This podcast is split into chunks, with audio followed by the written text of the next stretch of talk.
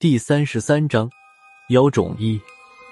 暗门下面的楼梯出奇的狭窄，只容得下一个人行走，而且每五级台阶就是一个转弯。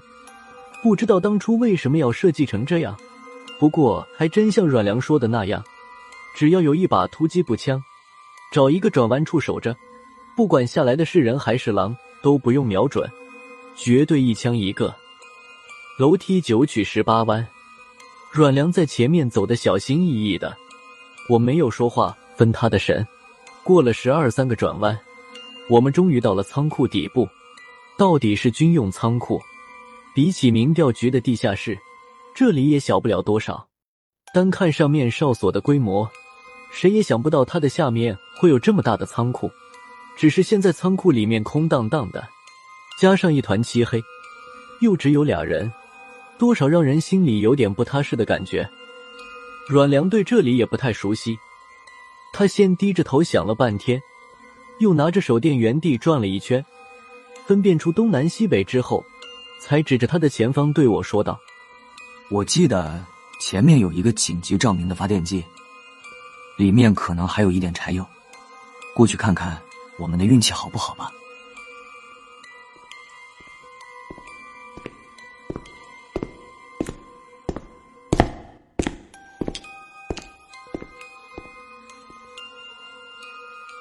说话的时候，阮良已经继续向前走去，我只能在后面跟着他。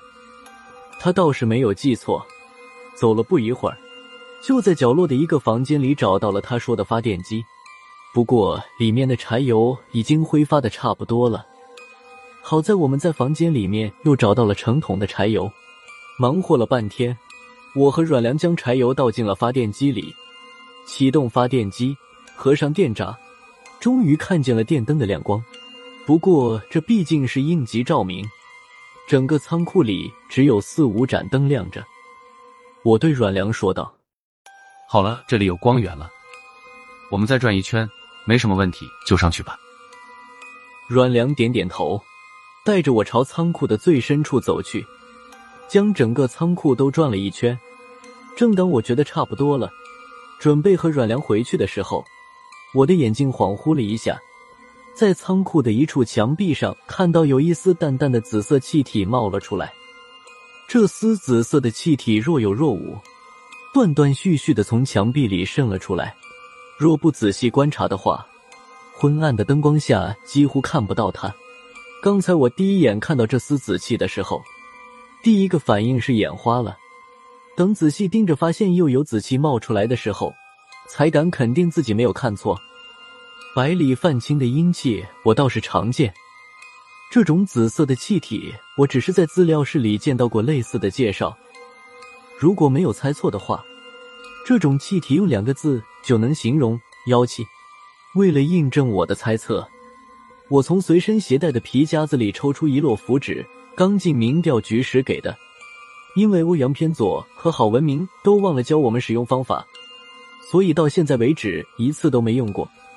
前一阵混迹在资料室的时候，除了翻看各种资料之余，就是向欧阳偏左打听这些符咒的使用方法。我从这摞符纸里面抽出来一张，背面用红笔写着“见妖符”的符咒，确认无误。我用两根手指捏着符纸的一角，慢慢的将符纸往紫气中心的地方送。这张符纸刚刚接触到紫气的外围时，上面画着咒语的地方突然火花一闪，符纸从里往外招起火来。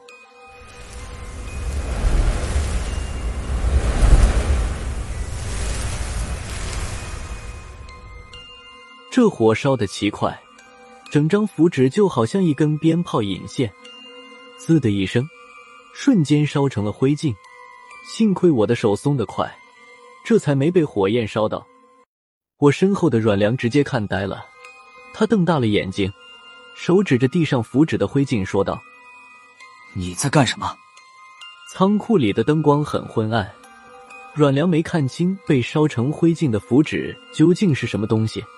我后退了一步，尽量离开了紫气的范围，回头看了阮良一眼，说道：“这是一张硫磺试纸，你没闻到这里有一股硫磺味吗？”阮良抽了抽鼻子，有点茫然的说道：“有硫磺味吗？我怎么一点都没有闻到？这里的硫磺浓度很高吗？”我已经没心思继续待在这儿了，对阮良说道：“试纸都烧成灰了，你说高不高？”说话的时候，我已经转身朝楼梯的方向走去，和下来的顺序相反。这次是我走在前面，阮良在右面跟着。回到暗门的入口时，高亮和孙胖子正伸着脖子朝下面看来看去。见我脸色不对，高亮的眉头就皱了起来。说道：“下面有什么事吗？”我看了一眼后面跟上来的阮良，喘了口粗气，说道：“下面的硫磺漏气了。”硫磺漏气了。高亮愣了一下，不过他很快就反应过来，接着说道：“情况严重吗？”我从皮夹子里掏出一张和刚才一样的剑妖符，递给了高亮，说道。严不严重不好说，但是这样的试纸瞬间就自然了。高亮接过符纸，沉吟半晌，对阮良说道：“我们要准备下去，你去看看你的战友怎么样了。一会儿我们先把他们抬进去。”等阮良进了里间屋，高亮才回头向我问道：“硫磺泄漏的位置在哪儿？”我带着他进了暗门，拐了几个弯道之后。